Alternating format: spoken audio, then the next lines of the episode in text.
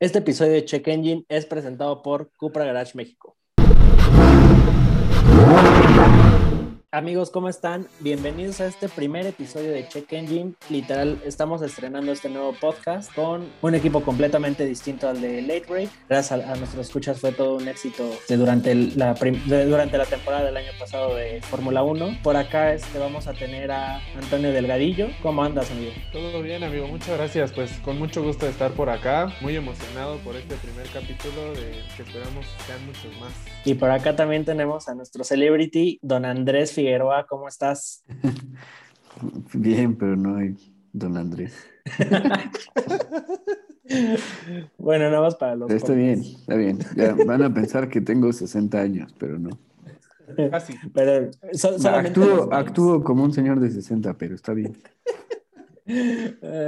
y pues bueno, la verdad es que estamos muy felices de por fin ya tener este proyecto. Ha sido algo que, que, se ha venido fraguando desde hace ya rato y justo nos dimos cuenta que era bueno tener este, un programa así, prácticamente por nuestra pasión hacia los autos, ¿no? Nos dimos cuenta que así literal las pláticas que teníamos, inclusive los coches que tuvimos la oportunidad de manejar el año pasado, y realmente lo que veíamos era que la dinámica que teníamos como detrás de cámaras era completamente distinta a la que a la que teníamos cuando queríamos grabar y ser serios, serios entre comillas. La verdad es que por eso se está creando esto, es literal para tener una plática entre amigos y de, de autos, ¿no? Y para que todos podamos disfrutar de, de, este hobby, la verdad no, nos, nos encuentra muchos sentimientos y pasiones, ¿no? Sí, no, definitivamente. La verdad es que creo que esas pláticas fueron, ojalá las hubiéramos grabado en su momento, hubieran sido muy sí, buenas. Sí, hubiera sido una joya.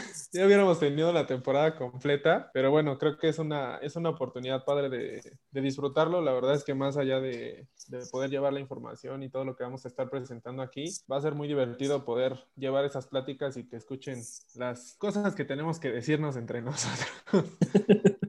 Sí, también es importante decirles que nos sigan en nuestros perfiles de redes sociales y que comenten ahí también de qué les gustaría que habláramos en el podcast, ¿no? Exacto, muy importante porque el programa está muy pensado para que se le, se le dé a la gente lo que quiere escuchar, ¿no? Es casi, va a ser casi, casi sobre pedido, va a ser muy específico y no solamente es para los petrolheads así más clavados, sino también alguien que tal vez esté adentrándose apenas al mundo y que a veces puede llegar a ser un poco difícil. Luego la, la comunidad, este petrolhead llega a ser un poco payasona, todos lo hemos sido, pero aquí es para que justo si les apasionan, lo disfruten y si apenas están entrando a este mundo, este, sea un poco más fácil y aprendan también. Sí, incluso también a todo, ahora sí que también a la gente que no está metida 100%, también ser una especie como de canal a, cuando no conoces tanto, pero pues digo, al final los coches es, es, yo creo que un día a día, no nada más de los petrolheads, sino de toda la gente a nosotros nos encanta hablar del sector premium, pero también el sector premium tiene a, este, a personas que no están tan metidas en el mundo y, ser un canal para que conozcan más, para que tengan más información y puedan vivir este mundo un poco más, más informado, más relajado. La verdad es que es una, es una oportunidad padre y, y da mucho gusto tener este, tener esto para poderlo platicar. ¿Y de qué vamos a hablar hoy? Ah, bueno, primeramente, justo en, en este su, su, bello podcast van a poder encontrar reseñas, les vamos a dar tips automotrices y sobre todo vamos a tener una sección de debate porque muy curiosamente tenemos tres personalidades muy distintas y los tres tenemos opiniones muy distintas, entonces ahí va a estar interesante, pero justo vamos a empezar con nuestra próximamente famosa sección, La Chisma, que es donde le vamos a traer todas las novedades de la industria automotriz y pues sus noticias más relevantes. En este caso, vamos a empezar un poquito con, con lo chistoso, ¿no? Este facelift que ya se veía venir, la verdad, del grupo, pues lo, lo, está haciendo en, en, todos lados, pero es el, fail, es el facelift de, de, Mini. Ahorita Toño se está riendo porque él es muy fan de, de Mini. Bueno, no de Mini, de BMW. Y pues justo sucedió lo que ya se esperaba, ¿no? Una enorme parrilla. Oye, o ¿Cómo sea, lo chistoso es que uno pensaría que se quedaría nada más en las series, pero creo que sí le salpicó también a, a Mini un poquito. Eh, sí, principalmente el cambio fue la parrilla, que creció. Este, a su- al- Que creció Mira. y tapándose la cara. Sí, o sea, al final digo, este, creo que fue como, no es tan trágico porque no fue un crecimiento tan drástico como en BMW, más bien fue un crecimiento de parrilla muy al estilo Mini. Agradezco que Rolls Royce ya tenga parrillas muy grandes, entonces, este, Más grande que eso no puede. más grande que eso espero no se pueda, pero, pero bueno, la verdad es que digo, tiene su propia personalidad. eh, el coche se ve bastante bien. Llega, tengo entendido, llega a- a un poquito más adelante en este año. Este, pero fuera de eso, tiene cosas interesantes, ¿no? O sea, más o menos lo que veíamos en fotos, pues sí, el cambio se percibe poquito, pero creo que se actualiza. Es una actualización que ya necesitaba este coche. Ya tenía mucho tiempo con, con la plataforma y en tecnología ya se estaba quedando un poquito atrás. Es que ahí mencionas algo interesante. Es una actualización que ya necesitaba este coche, pero también Mini siempre se ha caracterizado por conservar la línea característica del vehículo. Entonces, también en términos de diseño, creo que no podemos esperar algo disruptivamente fuera, fuera de lo que podría esperar ofrecer Mini o de lo que podríamos ya conocer del diseño característico que tiene. Y desde mi opinión, hablando desde la ignorancia tal vez, parte de donde se puede prestar a hacer esos cambios significativos, pues está en el frente, ¿no? O sea, las líneas laterales, pues las van a seguir conservando porque es el, ya es un diseño icónico del vehículo.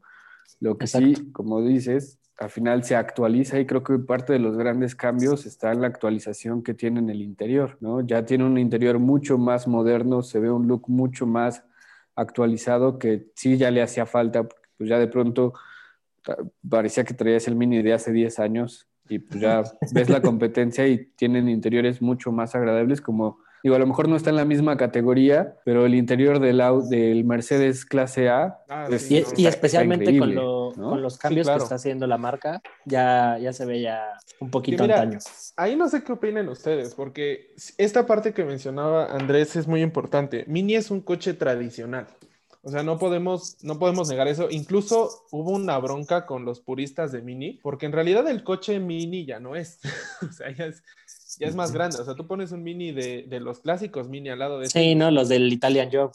Exactamente, o sea, nada que ver. Y estuvo esta bronca cuando salió el, el Paceman, cuando salió el Countryman, que de repente nada que ver con Mini, pero pues eran alternativas que, el mercado pidió y que al final pues tuvieron cierta aceptación. Pero, por ejemplo, en este caso, eh, esta parte que decías, ¿no? Que subías al coche y sentías como que estabas en el mismo del 2010, es un poquito de lo que conservaba.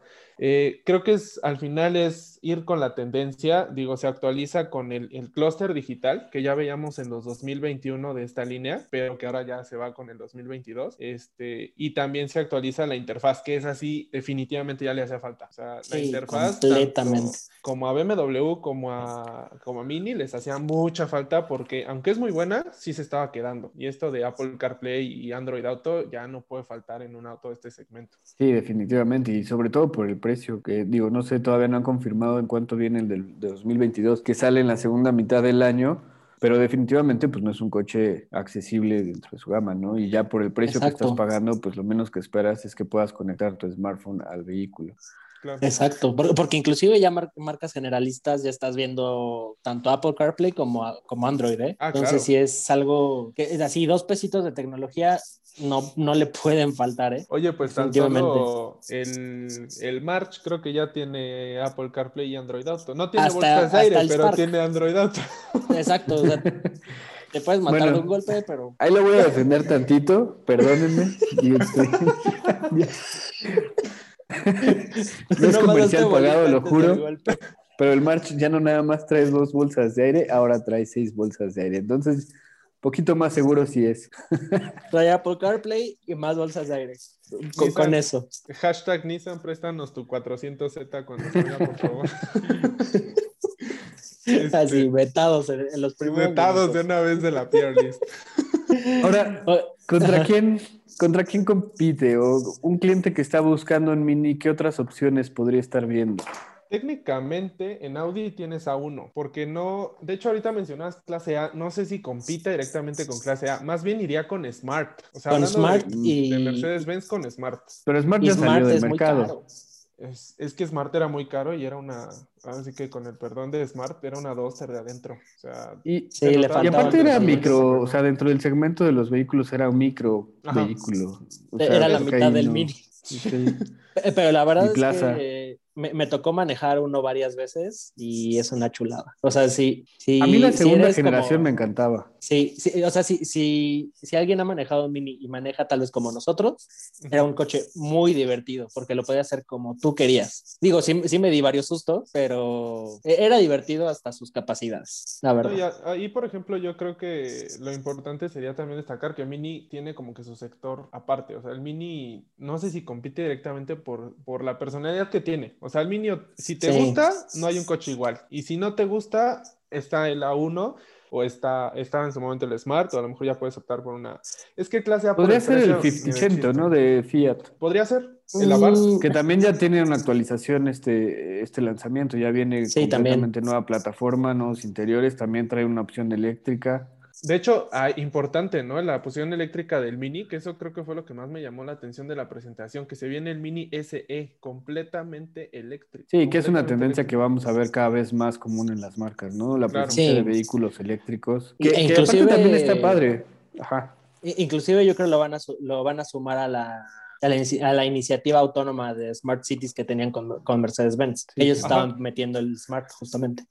Ahora, lo interesante es que ya estamos viendo que se separa el tema de los vehículos eléctricos de estos vehículos raros, muy hacia el look de prototipos, y están terminando con vehículos convencionales, ¿no? O sea, ya no es, por ejemplo, en su momento Tesla, que lo ves como un vehículo, pues que no es un vehículo normal, o sea, de cierta forma se ve muy futurista.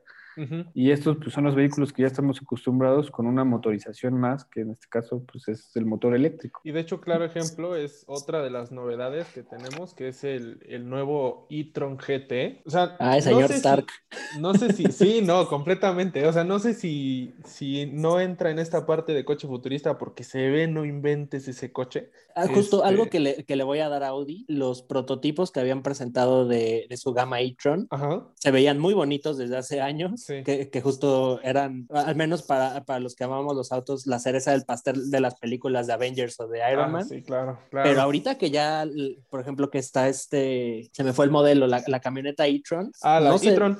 Ajá, no, no se ve tan distante de lo que se veía en la, en, en la pantalla, ¿no? Digo, obviamente no. no. trae toda la tecnología de Tony Stark, pero claro. se ve bastante bien. que de hecho este e-tron se presentó el concepto en 2018 y no es tan diferente el auto de producción a lo que se presentó. Eso, sinceramente, mis respetos Audi, porque llegó una época en la que veías los conceptos y, y te decepcionabas de pensar que nunca iban a llegar a producción. pero aquí lo hicieron y, y, y, vaya que lo hicieron bastante bien. Está impresionante sí, ese coche. Es algo que se agradece visualmente. Bastante. Que sí. respeten ese diseño atrevido, porque muchas veces con, mostraban conceptos muy innovadores, muy atrevidos, pero ya cuando los veías en producción, veías las mismas líneas de siempre, les quitaban mucho carácter, los rines eh, pequeños. Se, se, se, veía como cualquier auto de las marcas, solamente que con una batería abajo. ¿Sabes a quién siento que le pasó un poquito eso? A la Ford Mach-E. Ah, como sí. que en concepto y en prototipo se veía muy bien, parecía una propuesta interesante pero ya cuando la ves en versión de producción se ve como un EcoSport o un... Pues, ¿Sabes? Es, ¿Sabes? Hubo una vez que me confundí, que pensé que estaba viendo una una Mac ¿Sí? uh -huh. con la Peugeot, con la Peugeot 2008. Ah, la 2008, no le digas la así, no La parte de atrás, les juro, vi las calaveras y dije, ¿será, ¿será el Mac o, o literal me hacen falta lentes. Y sí, o sea, el Uber lo rebasó y dije, ay, sí. Aquí seguro no va a faltar el güey que va a decir, no se dice Mac E, se dice Mac E. No, de hecho sería al revés, ¿no? O sea, decirlo, me dan ganas de decirlo más bien así como el match E. El match E. Para el mache. El mache. El mache para que me digan que es. No se dice mache, se dice Mac y. Al rato vamos a abrir nuestra cuenta de, de, TikTok. De TikTok, por favor. Demostrando. No se dice Land Rover, se dice Land, Land Rover. Land Rover. Pero, Pero sí, es un diseño que se agradece que Audi haya conservado trae líneas muy interesantes, un poquito parecido a lo que podría estar proponiendo Porsche con Taycan en el sí, tema va por allá. Híjole. Diseño, creo que está un poquito cercano. Pero sigue siendo su sello característico de Audi. Es un coche que tú lo ves y sí dices, es un Audi. Ahí, por ejemplo, algo que me llama muchísimo la atención es de todos los segmentos en los que las marcas podían debutar en segmentos completamente eléctricos deportivos, casi todas se fueron al segmento de Gran Coupé. Taycan es un Gran Coupé, este e-tron GT es un Gran Coupé, el Model S es técnicamente un Gran Coupé, y el próximo i4, bueno, el gran coupé por excelencia. Y cuando lo presenten, el EQS. El, ah, no, EQS, EQS es serie 7. O sea, ese es muchísimo más largo. Ese segmento. Y, EQS, sí. Ese sí. Ese sí, ese sí lo manejo aparte, pero. El, pero el gran salón o algo así, ¿no? Exactamente. O sea, ya es como una limusina esa cosa. Al final creo que es también replicar una fórmula que ha tenido éxito por muchos años, ¿no? El tema de los sedanes siempre ha sido así. Ahorita estén de moda las camionetas, las SUV, los sedanes siempre van a ser el coche por excelencia. Y, y, y Comodidad, justo porque espacio. El, eh, porque el parte del sedán es el, es el juguete y la SUV es el daily pero, driver, ¿no? Pero eso es lo chistoso, que no es como tal un sedán, son sedanes deportivos, que es la, la, la, parte del coupé, son coches largos, con puertas largas, este, eso, la verdad es que en lo personal me agrada porque se ven impresionantes los coches. Ya me muero por ver esa competencia i4, este, e-tron GT, Taycan y Model S, para que el Taycan los deje atrás a todos. este, que bueno, quién sabe, ¿eh? porque Audi dice que su e-tron hace el 0 a 100 la versión RS, obviamente, en 3.3 segundos. Que, que, ahí es otro punto muy importante. O sea, ya nos estamos saliendo del vehículo eléctrico como un vehículo pensado en conservar el medio ambiente, sí, en no. que no hace ruido. O sea, mucho lo que traía Tesla en un inicio.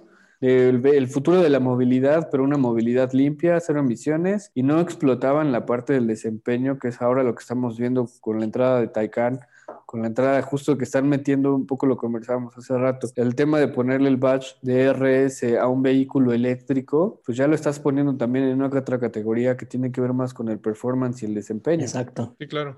Que, que es interesante porque justo es de las marcas que tienen, que tienen escudería en Fórmula E y que justo esta categoría está muy ligada al desarrollo de motores eléctricos, porque al menos Jaguar le ha ido genial, lo han puesto mucho para, el, no para autos de performance, pero al menos ya subir este, un vehículo eléctrico con el Batch RS, seguro la, la escudería de Audi en, en Fórmula E les ha dado un montón de insights, ¿eh? en lugar sí, de... Al final, Fórmula E pues, es como un laboratorio para las marcas para Durísimo. desarrollar nuevas tecnologías.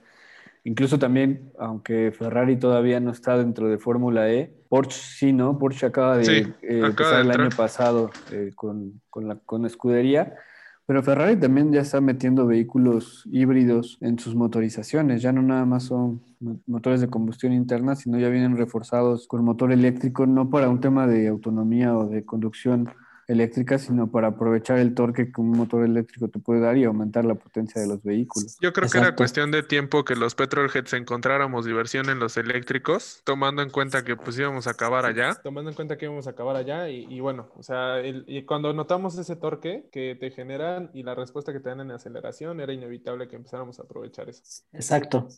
Sí, de- definitivamente, y inclusive justo tan solo en- con, con la X3 cuando la probamos, o sea, el tener el, el motor híbrido, o sea, es, le, da muchos perks. Entonces, li- literal, si las marcas no se están yendo por una electrización al 100% de, de su marca o no tienen vehículos 100% eléctricos, ya con que tengan híbridos, la verdad es que van a empezar a dar muy buenas prestaciones a, a- a toda su audiencia, ¿no? No solamente a los que buscan autos de performance, sino también los que tienen autos de calle de manera regular. Ahora, el tema, ahorita que decías de los petrolheads y los que somos de pronto muy puristas al motor de combustión, ¿tú crees o no creen que, que la ausencia del sonido de un motor también termine por, por afectar? Dices, bueno, pues sí, corre chido, pero yo, yo quiero escuchar mi motor, mi V8 rugir o... De hecho, o sea, Cadillac escuchó eso, de hecho acaba de escuchar tu comentario y sacaron el CT4 y CT5V como una despedida de los motores de, de aspiración natural grandes de parte de Cadillac porque ya se van a empezar a dedicar más a motores eléctricos. Qué triste. Sí, duele. me, me deprime mucho cuando eso sucede, es igual como cuando Mercedes quitó su B12. Uf. Así, Pero sí. nada, más, nada más vamos para abajo. No, la realidad es que sí, sí, o sea, concuerdo mucho contigo. Ese, eso se va a extrañar. O sea, tan solo tu M135 que deje de escuchar, no manches. O sea, dejar de escuchar Y es que la experiencia sí, o sea, cambia muchísimo. Demasiado. y, y, porque no nada más estás quitando el ruido, estás quitando también una transmisión manual, porque obviamente un motor eléctrico pues no carece de transmisión. Claro. Entonces, pues, ¿qué te queda? El torque, la Que- que aceleración también- inmediata. Que ca- también creo que ta- tal vez lo que tengan ya los autos eléctricos es el shock factor de la aceleración que te pueden dar, ¿no? Pudiera ser eso, que tal vez no tienes ni, ni momento de, de terminar de procesar todo lo que está pasando porque ya estás así del punto A al punto B en una velocidad que ni te creías, ¿no? Sí, Pudiera no, ser. Tal vez sí. O sea, digo, al final vamos a tener que encontrar emoción en otro lado. Digo, es evolucionar con esto y... Sí, claro. Pero pues de mientras disfrutar eso. No, y también nosotros crecimos con, con esta idea de que el vehículo rápido tiene que sonar y Sí. que la potencia viene acompañada de un rugido. Ya las nuevas generaciones van a ver estos carros como una cosa normal y para ellos va a decir, bueno, pues, ¿qué es esa ridiculez y aturde y no me gusta? Como el metal. Estamos viejos. Como los chavos de ahora que Sí. escuchan. el- Ah, oye, si lo piensas así, prácticamente son, o sea, los coches, los V8 son metálica y Ujú. la electrónica son los coches eléctricos. Bad Bunny es el Muy buena reflexión. Ba- Bad Bunny. Bad Bunny.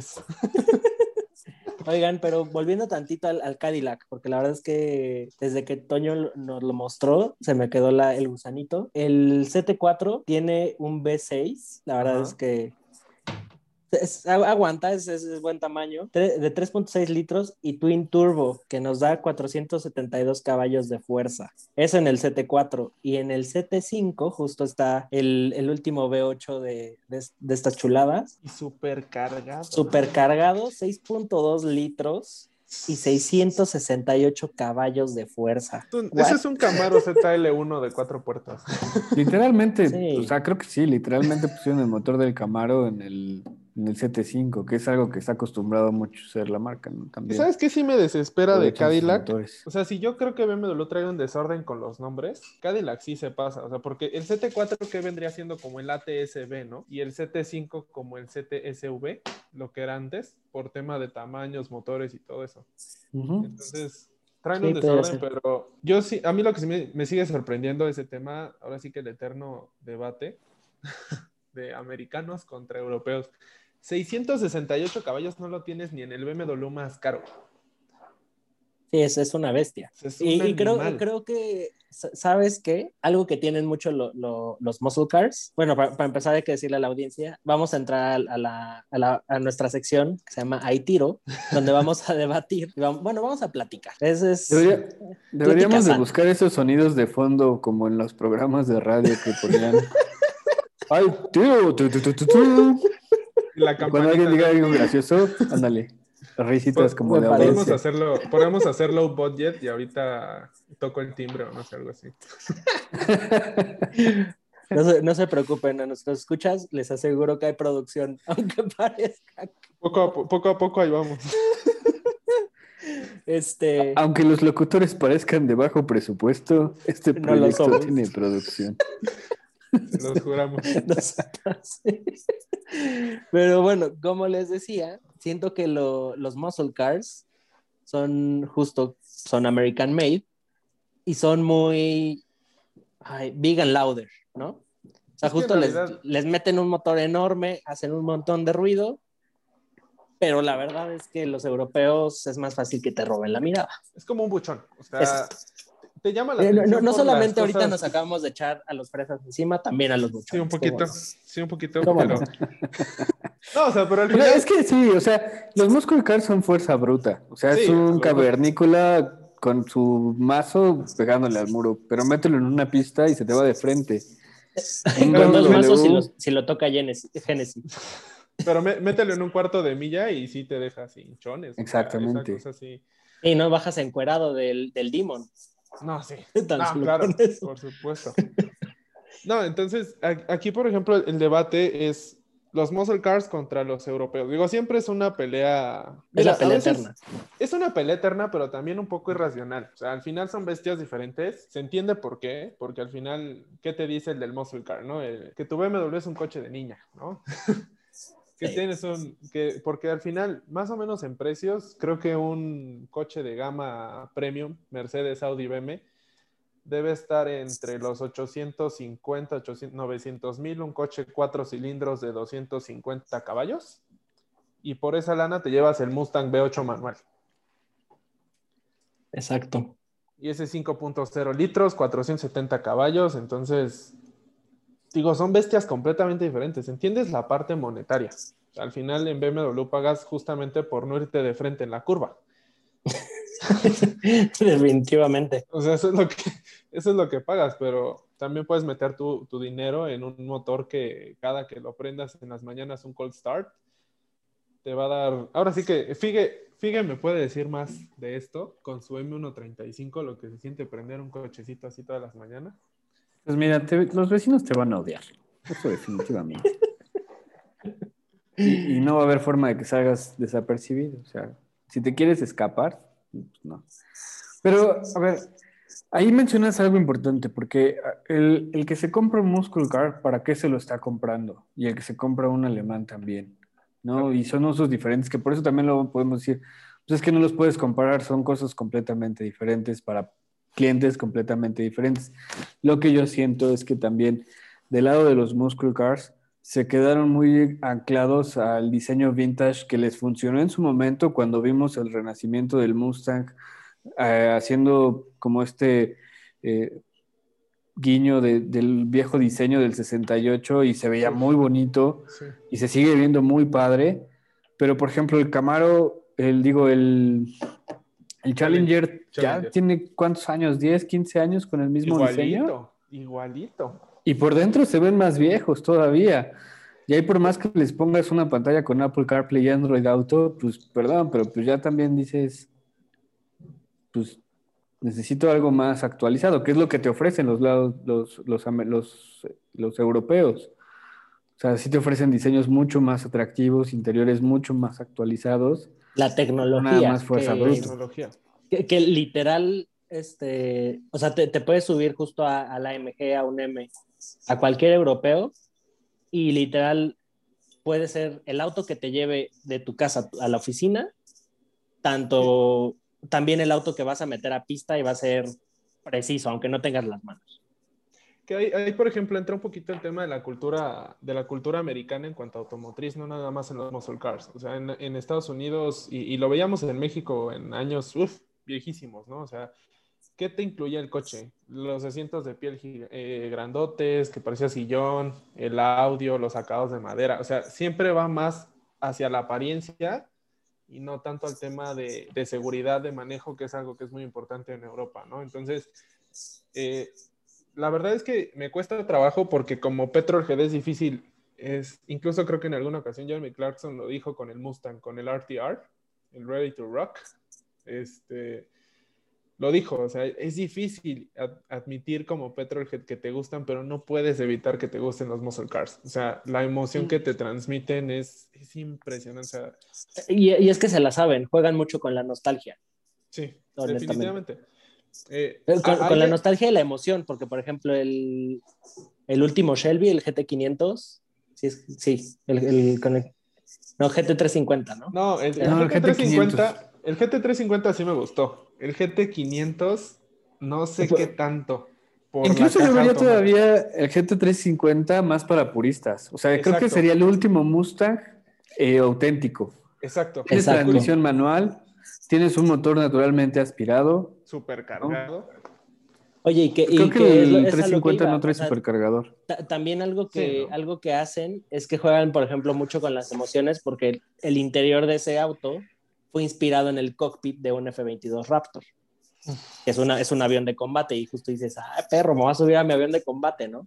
Está increíble el interior, igual el sonido chulada, pero no, no sé si, si dejaría a, a, un europeo por, por él, no sé. Es que depende, o sea, ahí sí ya es de gustos, pero depende también el uso que le des. Yo creo que ahí sí. Es más el, y, y, no tanto el uso, ¿sabes? Ahí ya creo que entra más el compromiso que tú tengas. O sea, si... Tu compromiso con el medio ambiente. No, tu, tu compromiso con, con, sufrir un coche. O sea, al final, el, el, imagínate un V8 en ciudad, en el tráfico, un V8 manual. con la suspensión tan dura como la del 350, los rines de 20 pulgadas que en un primer bache te lo vas a llevar, o sea, sacrificas toda esa comodidad por la emoción que te da en los 10 metros del tope al semáforo. Es un poco ese Y cuando llegues al tope ahí se queda. Ahí se queda. Ahora, también, por ejemplo, o sea, un poco jugando a favor sobre este tema del diseño como muy conservador, yo sería de la idea de comprarme un Muscle Car para no venderlo nunca. O sea, sí me Ajá. compraría un GT350 y ese es un coche que yo estoy seguro que el diseño nunca se va a hacer viejo, se vuelve como atemporal y me lo puedo quedar 20 años y se va a seguir viendo bonito. Y contrario ahí con los alemanes, que ahí como seguidos están actualizando el diseño y traen nuevas propuestas, lo que pasa es que de pronto ya el, serie, el M3 de hace dos años, pues sí se ve muy bonito, pero ya se ve viejo, ya se ve desactualizado versus el nuevo M3 que acaba de salir en 2021, Ah, que es claro. una mamonería. Y, Y, y eso es algo algo que, que, creo tiene. que no le pasa tanto a los muscle cars. Exacto. sí. Y, y algo que tienen también, por ejemplo, los muscle cars es que terminan siendo icónicos. Y por ejemplo, Sí. con los alemanes, hay ciertas generaciones que dices, quiero uno, ¿no? Y que Sí. pueden ser este, de hace 10 años, de 20 años. O sea, por ejemplo, BMW tiene el E30, Uf. es- es- Mercedes tiene el, el Hammer. Pero, o sea, fuera de eso, justo como, como dice Andrés, lo- los van actualizando tanto que dices, bueno, el de 2015 se parece mucho al de 2016. Eh, voy a esperar, Ajá. ¿No? Y al final, cuando llega el de 2018, ya es completamente ot- otra bestia, pero al final no termina de ser icónico, ¿no? Ujú. Sí, O sea, o que tienes el de tiene que llegar 2015 y llega el del 2020 y dices, híjole, pues ya mejor voy a vender el mío porque ya se ve viejo. Ah, Y exacto. el Mustang, Sí. si te dices, no, pues la neta es que se sigue viendo bonitos, porque No, tienen un diseño muy conservador. Tan solo el del 2015 que sacaron cuando fue el aniversario de Mustang. Ah, qué cosa de coche. No, y ese coche, o sea, sinceramente preferiría mil veces meterle, meterle equipo, tunearlo, que sacar uno nuevo. O sea, porque al Sí. final, incluso el, el tema ahí yo creo que más bien también va a los motores. O sea, porque los motores no se actualizan casi nada. Mm, mm. O sea, es la misma fórmula, suben 10, 20 caballos, pero para lo que son esos coches, no, la diferencia no te hace mucho. Contrario a los, a, a los europeos, por ejemplo, comparas el M4 anterior que tenía 400, 426 caballos, la versión normal, y la Competition 450, y ahorita ya trae 510. Y un montón de sistemas de manejo y un montón de asistencias y un montón de cosas que te dan una experiencia Exacto. completamente diferente. Pe- Pero ahí es donde justo entra el ingenio europeo, que es donde realmente ven de dónde, no sé, no sé ni cómo le hagan, pero terminan sacando más y más y más caballos de fuerza, si bien no del mismo motor, de un empaque cada vez más pequeño. ¿no? Ujú. Sí. Y al final, pues te lo hacen, o sea, ellos se enfocan tanto en, en tu comodidad, porque por si quieres ir de, de un punto A y B, y solamente para eso, y aunque traigas el M8, lo puedas hacer de la manera más cómoda, pero también si tú lo quieres meter a pista, que literal el coche del el máximo performance en cada vuelta que tú des. Que ese también es, es- es importante porque los muscle cars de cierta forma te entregan una experiencia más purista, más cercana a, a lo, a lo visceral, a tus habilidades. Si tú tienes habilidades Sí, no. y vas a una pista y te metes al track day con un Mustang, eres tú el vehículo y tus habilidades. Te metes con el BMW y así haya sido la primera vez, no te vas a despistar porque No van a entrar a- todas las ayudas y te vas a sentir confiado y te vas a sentir un piloto chingoncísimo, pero la realidad es que el coche está haciendo todo. Sí, Y los sí. muscle cars no, ahí si no tienes tus habilidades y cuántos videos en YouTube no hay de güeyes echándole la madre al Mustang, ¿no? Sí, no, sí, claro. Sí, no, Es que es, sí, es clásico. hay que tenerles mucho respeto a esos coches, mucho respeto. O sea, por ese lado sí, y, y yo creo que al final pues eso es lo que pagas, ¿no? No, no estrellarte tan fácil. Lo, lo único, los únicos que, que hacen match co- con, con los muscle cars son los que se meten al Nürburgring y no tienen ni idea. Ah. Esos no importa que traigan alemán, italiano, lo que sea, terminan estampados. Sí, sí, sí. Oigan, amigos, este, y justo pasando a esta parte que es como de servicio Pero la a ver, espérame, ¿quién A gana? ¿Muscle cars o americano o europeos? Híjole, Yo creo que depende, bueno, ahí sí. No, lleva, lleva No, no, no, no, Ya no depende. dibatemos más. ¿Quién gana? Sí, ¿Muscle no. cars o europeos? Yo lo veo europeo. Walter. Antonio Europeo, me Walter. quedo con europeo.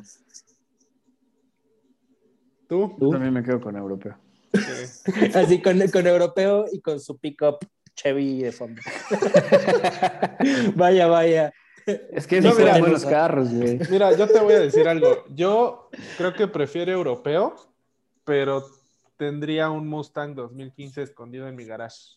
Guardadito ahí. Es que son, son, son tractoys. Sí, no. Y, y O creo sea, que si tienes las manos, date. Sí, no. Si y no, cómprate y un como Petrolhead, porque- como Petrolhead, creo que tienes que tener un coche de esos. O sea, tienes que. No, no puedes Sí. ser Petrolhead sin vivir esa experiencia. De acuerdo. Ahora sí, pasemos al siguiente y último tema de la noche. Sí. Ay, qué, qué voz tan romántica. Ay, Dios Este- de ayer y hoy presenta el carro del año. Ya somos, ya somos Radio Joya o 95. Sí, Estereojoya, el. ¿Cómo se llamaba? El, el El fonógrafo. fonógrafo. El fonógrafo. fonógrafo. ¿Y, y quieres que no piensen que tienen 60 años? O sea, Por eso le mames. que dijera que es Don. Porque Es literal lo. Pues es que sí soy don, pero no se tienen que enterar. Ay. Este, Cámara. bueno, en, en amigos, es- si en esta el sección. fonógrafo, son sección de riesgo, vacúnense ya, por favor. Vamos a ver si eres población de riesgo. ¿Ubicas el fonógrafo? Oye, en la página de, en la página de vacúnate para el COVID te preguntan si conoces el fonógrafo. ya, ya, ya nos desviamos, ya. Otra vez. Es que es para darle suspenso a esta última sección porque se va a poner bonita. Sí, e- es, esta parte, como todos sabemos, pues seguimos encerrados, algunos más que otros, este, pero pues el COVID ahí sigue. Si pueden, quédense en su casa, pero bueno, ese ya es otro tema. Este, tuvimos la oportunidad de platicar con varias marcas, porque al final uno de los sectores que se está viendo muy golpeados, pues es el, es el automotriz, ¿no? Pueden ser marcas de lujo, pueden ser generalistas, o sea, todos están sufriendo porque realmente la gente ahorita está o buscando ahorrar dinero o los que literal tienen el, o los que tienen el poder adquisitivo para llevarse un coche, pues no es como que puedas andar por todos lados en la agencia, test drives a cada rato, que si este no me gusta me subo al otro y me subo a aquello. Entonces, pues las marcas se les hace más complicado vender, ¿no? Entonces, ju- justo en esta sección vam- vamos a tener este, en los próximos programas este, diferentes marcas y sus alternativas para lograr este ciclo de venta y para que ustedes puedan comprar su, su auto de manera segura y este y así, ¿no? Entonces, en, en esta en- para esta primera parte, este, digo, cabe mencionar un agradecimiento muy grande a los amigos de Cupra Garage México. El primer Garage Cupra, que la verdad es una chulada, es, no, no sé, es como una, es como una tienda boutique de, de una marca super premium de ropa, que no solamente te vende el auto, te vende, te vende la experiencia, te vende todo. O sea, es increíble, la verdad. Si, si pueden, no, no se aglomeren, vayan, vivan la experiencia Cupra, que está en, está en el corazón de la Roma. Es este, En la esquina de Monterrey y Coahuila. Y Durango. y Durango. sí, Durango. Un est- Era un Este- estado. no, hay, hay 30 32, estaños, 32 estados, Toño. Este, pero bueno, pa- para hablar de algunas de las diferentes opciones de compra que hay en esta, en esta nueva normalidad, está Joan Armenta, Cupra Manager del Cupra Garage México. ¿Cómo estás, Joana? Hola, ¿cómo estás, Walter? Pues soy Joana, soy Cupra Manager de la primera concesionaria Cupra, no solo de México, sino también del mundo, aunque actualmente ya existe una segunda, este, pero nosotros fuimos los primeros. Aquí nos encontramos. Oye, pues platícanos un poquito. Es, ¿Para ti qué representa Cupra? Pues mira, para mí representa más que una marca, es como un estilo de vida. Eh. Lo tengo tan, tan claro que, bueno, aquí, a ver si se alcanza a ver, me lo tatué. Entonces representa algo, eh, para mí es una combinación como algo entre lo contemporáneo, lo deportivo y pues prácticamente es algo único, ¿no? Todos nuestros clientes realmente tienen un perfil único. Oye, y si yo quisiera parte, ser parte de este estilo de vida y ahorita con todo el tema de la pandemia, si quisiera adquirir un auto este, o conocer sobre la marca, ¿qué alternativas son las que están dando? Bueno, pues mira, principalmente eh, te comento que manejamos una aplicación donde puedes tú adquirir un auto sin salir de casa. Esta aplicación este, la puedes encontrar ya en las plataformas de Android y de Apple. Y en el caso de, de querer adquirir una unidad, pero a lo mejor quieres un contacto realmente más como tangible con el asesor, pero no quieres salir, también estamos en nuestras redes sociales al 100% digitales donde eh, nos puedes encontrar en Facebook o en Instagram eh, o en LinkedIn, en este caso también. Ahí, ahí tenemos siempre a back office detrás de todas estas plataformas donde ellos recaban tus datos y te asignan con un Cupra Master especializado en producto. Ah, está excelente. Bueno, pues muchas gracias, porque sí, digo, al final también Cupra está entrando a México y es interesante ver que, que no es necesario ir nada más al garage, sino que tenemos esa alternativa. Es correcto. Muchas gracias. Bueno, pues la verdad es que creo que es una alternativa, es una alternativa padre. Creo que mucha gente, en lo personal, yo no sabía de esta parte de la aplicación. Muy interesante porque pues todo el proceso lo puedes hacer a partir de ahí. La verdad es que no sé si, o sea, definitivamente no es lo mismo estar en la aplicación que estar en el dealer. No va a ser lo mismo verlo en internet, pero con la, o sea, con la situación como está, creo que es muy padre que puedas hacer todo ese proceso sin exponerte, ¿no? O sea, sin necesidad de salir o al menos yendo lo menos posible. No es lo mismo, pero también creo que al igual que con los eléctricos, era una tendencia que tarde o temprano iba a terminar pasando. O sea, hoy ya haces todo en línea, compras desde el súper, compras ropa por internet. Entonces, era tarde o temprano que este tipo de compras iban a entrar en este mundo digital del e-commerce y lo único que hizo la pandemia fue acelerar el proceso. O sea, a lo mejor todavía no hay una experiencia de compra completamente eh, auténtica o que literalmente puedas levantar y así como pides en Amazon, pidas tu coche por diferentes procesos legales y, de que es un monto muy alto, pero va a llegar el día de mañana donde tú digas, oye, se me antojó comprar un coche, meto mi solicitud a través de mi aplicación, ya me la aprobaron, le doy comprar y pasado mañana voy a recoger el coche, porque tú dices, no es lo mismo, pero también cada vez más las personas pasaban menos tiempo yendo a la concesionaria. O sea, antes ibas y visitabas y me convencías y voy a ver otra vez el coche porque no me convencí, quiero sentirlo. Pero hoy con todo lo que estamos haciendo de reseñas en YouTube y de todo el contenido que hay de autos en línea, pues realmente las pruebas de manejo las estás haciendo a través de tu computadora, ¿no? Entonces, oye, pues, pero algo importante que, que, la verdad sí le doy thumbs up a, a Cupra y era lo que estábamos, estábamos platicando con Joana, es que realmente la, la marca, o sea, el, tú, tú ves Cupra y, y, tiene este vibe innovador, ¿no? O sea, eso es una palabra que se dice mucho, igual que disruptivo, es la palabra que está en boca de, de todos, pero realmente Cupra lo logra. O sea, lo, lo puedes hacer a través de una aplicación. Si quieres ir, puedes hacer una cita, vas, haces tu cita y estás en un, en un ambiente 100% controlado. Por lo mismo que el Cupra Garage es un, es un espacio sin, si bien no tan grande, por ejemplo, como una concesionaria Mercedes-Benz que está enorme, Acá es, es literal una boutique y por lo mismo te vende una experiencia muy, muy personalizada que si tú decides ir y comprar tu, y hacer la, la, compra, por ejemplo, de tu Cupra Teca desde cero, realmente tú sientes casi, casi que tú estás ayudando a armarla. Porque sí. tienen literal todas las texturas, todos los colores y cómo se va a terminar viendo. Y además que si no tienen el coche ahí, tienen esta parte de, de realidad aumentada que te deja ver todo el coche como si estuviera ahí. Entonces sí. realmente está haciendo match, de, de, de, o sea, en todos los puntos está destacando esta parte de tecnología. Y que de todas maneras también están haciendo la labor en redes sociales. No, y déjame decirte algo también muy importante y es algo que, que, en lo personal vi y que felicito muchísimo tanto a Joana como a su equipo, que es la parte de la, las ganas de, de, atender y, de, y el conocimiento que tienen. O sea, completamente. Tienen toda la disposición de platicar contigo, de darte alternativas. Este, igual la prueba de manejo te pueden llevar el coche a tu casa. Este, y, y esa facilidad y, y, esa actitud que tienen, eh, mencionaba justamente Andrés, ¿no? Hoy día las agencias se volvieron en cierto punto de venta en el que ya no vives una experiencia como tan completa como antes, pero creo que están haciendo un esfuerzo por regresarlo y, y, y se agradece muchísimo. La verdad es que les se los aplaudo muchísimo. Eh, qué padre que tengan esa actitud y, y dan muchísimas ganas de, sí. de, de, descubrir la marca incluso.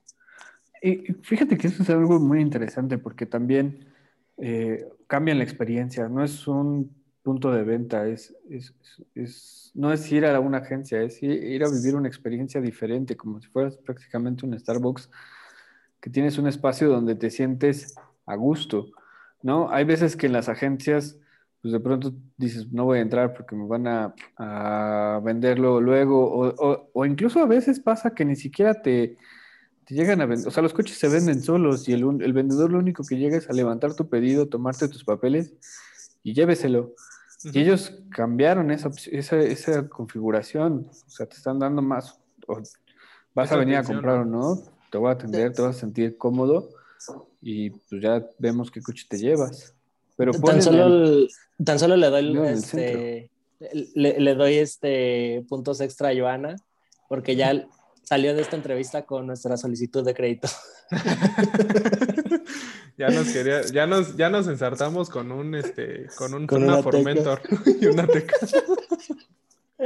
La vamos a brandear para que salga. Oye, pues eh, digo, esta es la propuesta de Cupra. Como mencionábamos, vamos a tener este, una serie de invitados en estos programas. Nuestro segundo invitado es eh, Eduardo Candelaria. Él es asesor de ventas en Audi Insurgentes, que como dato, Audi Insurgentes es una de las, es la agencia Audi más grande de Latinoamérica. Eh, entonces le da un atractivo adicional. Y bueno, sin más preámbulo, bienvenido Eduardo. Hola Antonio, muchas gracias. Buen día. Mucho gusto. Buen día. Mucho gusto. Platícanos un poquito de ti, amigo. Pues mira, yo soy asesor comercial. Llevo ya tres años y medio trabajando en Audi. Ya llevo más de 10 años en la venta de autos nuevos. Y bueno, actualmente pues estamos aquí en, en esta marca. Eh, básicamente pues mi función es pues la de vender autos, ¿verdad? Eh, aquí en la agencia nosotros manejamos distintos tipos de, de canales de venta, desde lo que es el menudeo hasta el mayoreo cliente que viene a comprar un vehículo como una empresa que puede comprar flotillas. Eh, depende el tipo de vehículo, pues es también el, digamos que, pues las posibilidades de configurarlo eh, finalmente, ¿no? Algún auto puede no traer equipo extra, algún coche podemos atascarlo de accesorios eh, o asistentes de seguridad. Lo, lo, que permite esta marca es que tú puedas personalizar el vehículo prácticamente a tu gusto. Entonces es algo que caracteriza mucho a Audi, que prácticamente los autos que los clientes pueden comprar eh, son a la medida de, ellos, de sus gustos, de sus posibilidades también y de sus necesidades. Perfecto. Oye, pues platícanos un poquito, este, ¿qué representa para ti la marca? ¿Qué representa para ti estar ahí en Audi? Pues mira, para mí el pertenecer a Audi representa pues un, un compromiso es una marca que para mí eh, representa innovación, representa futuro, vanguardia, minimalismo, diseño, deportividad, confort, lujo. Realmente esta marca tiene muchas características que la hacen única y que pues también se diferencia contra, contra la competencia, ¿no? Tenemos muchos productos que pueden competir hoy en día contra pues casi cualquier marca y pues prácticamente representa eso, ¿no? Variedad, tecnología, producto a la medida de cada cliente. Ok, y por ejemplo en el, en el tema de los canales digitales, digo que ahorita es un poquito el tema que estamos tocando. Eh, si yo quisiera vivir la experiencia ahí de, de, adquirir un auto en Audi, este, ¿Qué, canales existen ahorita con el tema de la pandemia para no necesariamente ir a la agencia? Claro, claro, muy, muy importante eso. Pues mira, desde el año pasado, desde que empezó el tema de la pandemia, eh, tanto la agencia como, como, el grupo en el que pertenecemos, pues se puso a trabajar para poder tener las herramientas más, las mejores herramientas precisamente para que si el cliente no puede o no necesita salir de casa, pues tuviese alternativas. En estos momentos, si algún cliente no quiere o no puede salir de casa, contamos con los canales siguientes. Tenemos nuestra página de Facebook, que es Audi Center Insurgentes. Tenemos nuestra página de Instagram, arroba Audi Insurgentes. Tenemos un canal de YouTube que pertenece al grupo de nuestras agencias. El grupo se llama, perdón, el canal se llama Audi Grupo Auto 1. Ahí podemos encontrar una variedad de videos, tanto nuevos como seminuevos, eh, que permitan al cliente pues, visualizar mejor ¿no? lo que está buscando. Y contamos también con una página eh, específicamente de la agencia, que es audiinsurgentes.mx. A través de esta página básicamente podemos visualizar lo mismo que, que vemos en la página oficial de Audi de México, pero al mismo tiempo podemos nosotros solicitar una cita con algún asesor para que virtualmente nos pueda mostrar el vehículo. Es decir, el cliente no puede ir, está en su casa, hace la cita con el asesor, eh, coordina la hora y en ese momento se hace la videollamada. El cliente incluso le puede mostrar todo el showroom, si es que estamos hablando de un vehículo nuevo. Si hablamos, por ejemplo, de un vehículo nuevo, pues también puede enseñarle los modelos, mostrarle los modelos que tenemos disponibles, tanto en el exterior como en el interior, encender luces, apagarlas, como si el cliente estuviera ahí.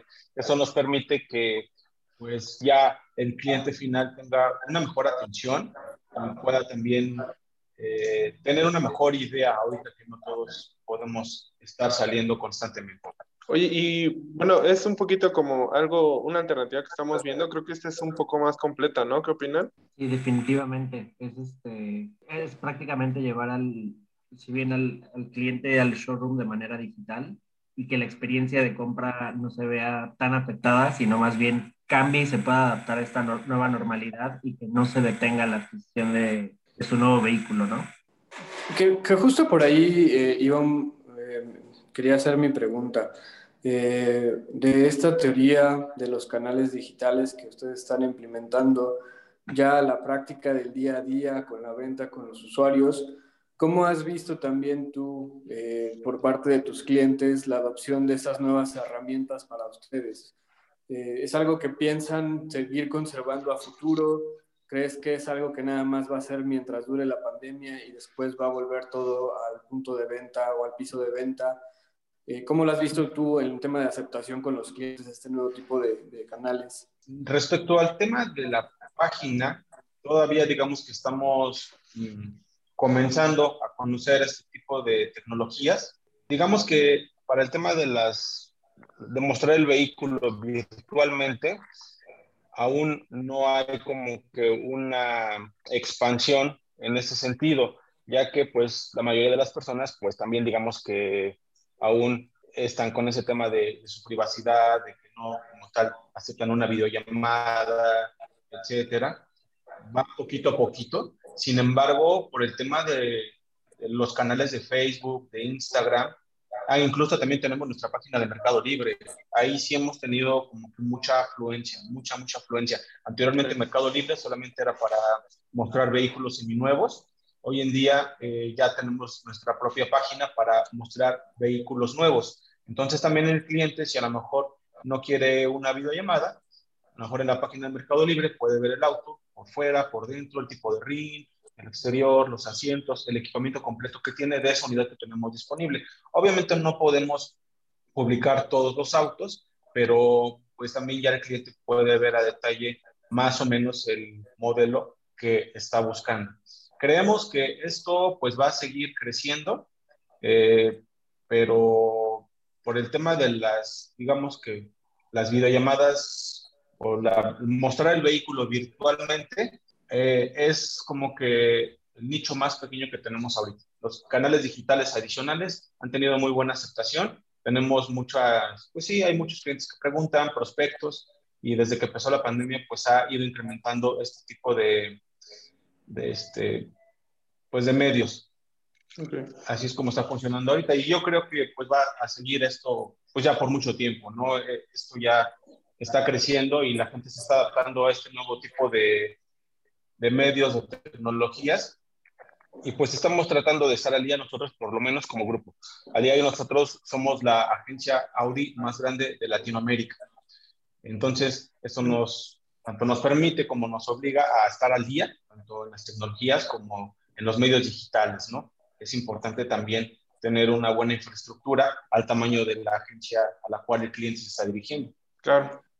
Bueno, pues Eduardo, te agradecemos muchísimo este, que hayas aceptado nuestra invitación a platicar. Creo que tocaste puntos muy valiosos.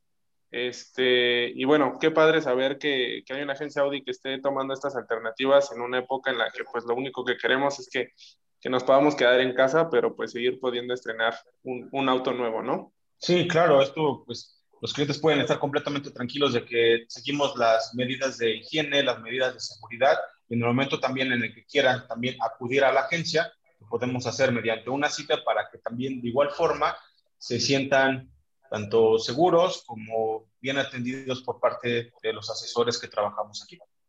Perfecto. Pues muchísimas gracias. Gracias a ti, Antonio. Eh, mucho gusto a todos. Que tengan un buen mucho día. gusto. Gracias igualmente. Les recuerdo las páginas de, de Audi. Si quieren ustedes vivir esta experiencia, eh, tiene su página de Instagram, Audi Insurgentes, así con doble I, arroba Audi Insurgentes. Eh, la van a encontrar luego, luego, porque tienen imágenes muy padres de un RS5 que les llegó. Este, y tienen su página de internet, audiinsurgentesigual.mx. Ahí pueden vivir esta experiencia online con, con ellos.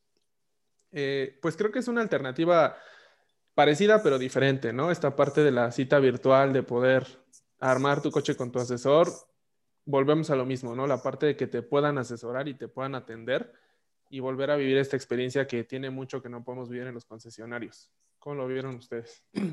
Soy, soy fan porque fíjate, creo que justo están llegando en un punto en el que tal vez estamos justo en esta nueva normalidad que estamos agarrando el Zoom, que, este, que ponemos la cámara mientras estamos encuerados, así, a media junta, pero luego, por ejemplo, hay gente que no se adapta como tan rápido a aplicaciones y a procesos tan complicados, y Audi lo que está haciendo es literal así de, si tú quieres, si quieres conocer el coche y no quieres venir, una videollamada rápida con tu asesor y rápido te podemos mostrar todo el coche como si estuvieras aquí. Eso se me hace una joya.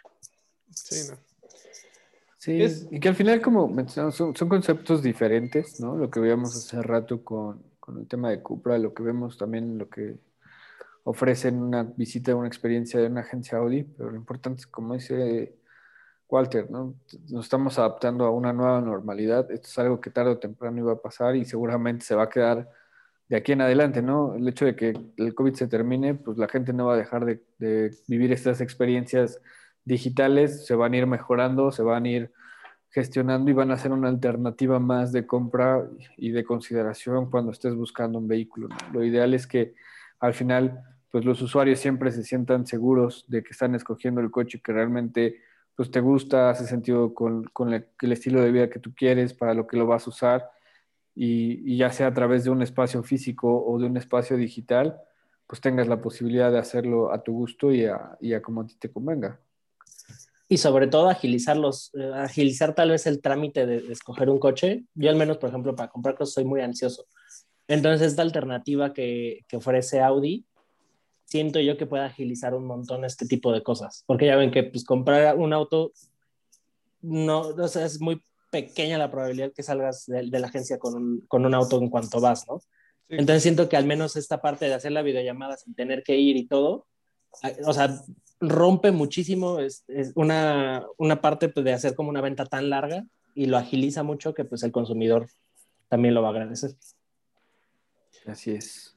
Pues de hecho, a- aquí, por ejemplo, lo que rescato mucho también es la es, creo que te acerca mucho a, a ver el coche en vivo, ¿no? O sea, poder llamar y a lo mejor verlo, porque luego hay veces que siento que en la imagen, en la compu, no se ve tan, el color principalmente. ¿no? Depende mucho el monitor, sí. Y, y con a lo mejor con una cámara igual no lo ves en vivo, pero es lo más cercano a verlo en vivo y, y la videollamada, la verdad es que es algo padre.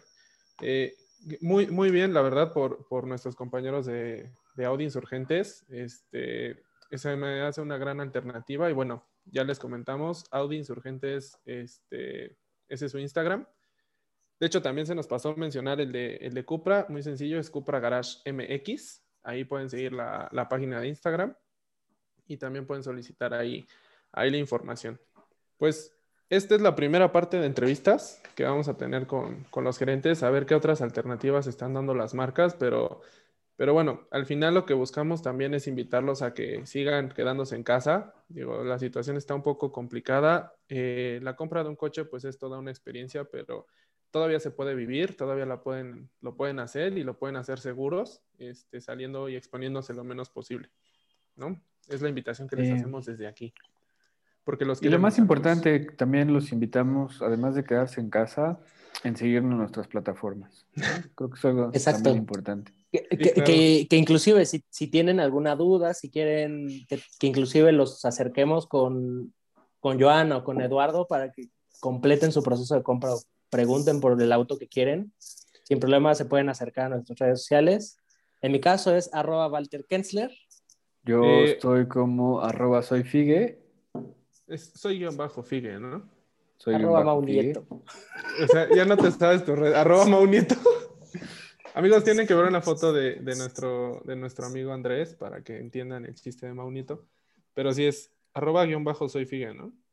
Sí, arroba soy guion bajo Figue. Ese mero. A mí me Pero encuentran- sobre todo en la también en las de WK Media, ¿no? Sí, claro, Ah, arroba w.k.media, síganos ahí. Tanto Yo en Facebook como- como, Twitter e Ah. Instagram. Acabamos de inaugurar Y- nuestro Twitter. Si les gustó el episodio de hoy, compártanlo para que cada vez más personas los escuchen y las marcas nos hagan caso y les tengamos mejor contenido. Y cada vez ¿Ya más dejar autos. de decir mi Instagram, bebé? No, tu No. Instagram es feo. Adiós. Arroba antonio.dg251. ¿Sabes ya también me es voy. feo? Su cara, güey. Ah, luego, luego. No, pero yo sí ti. Qué bella forma de cerrar el programa, de verdad. Chulada. Bueno, Amanecimos gracias bravos. a los que se quedaron hasta el final. Muchas gracias a todos. Eh, un gusto estar aquí en este primer programa. Nos vemos en la próxima.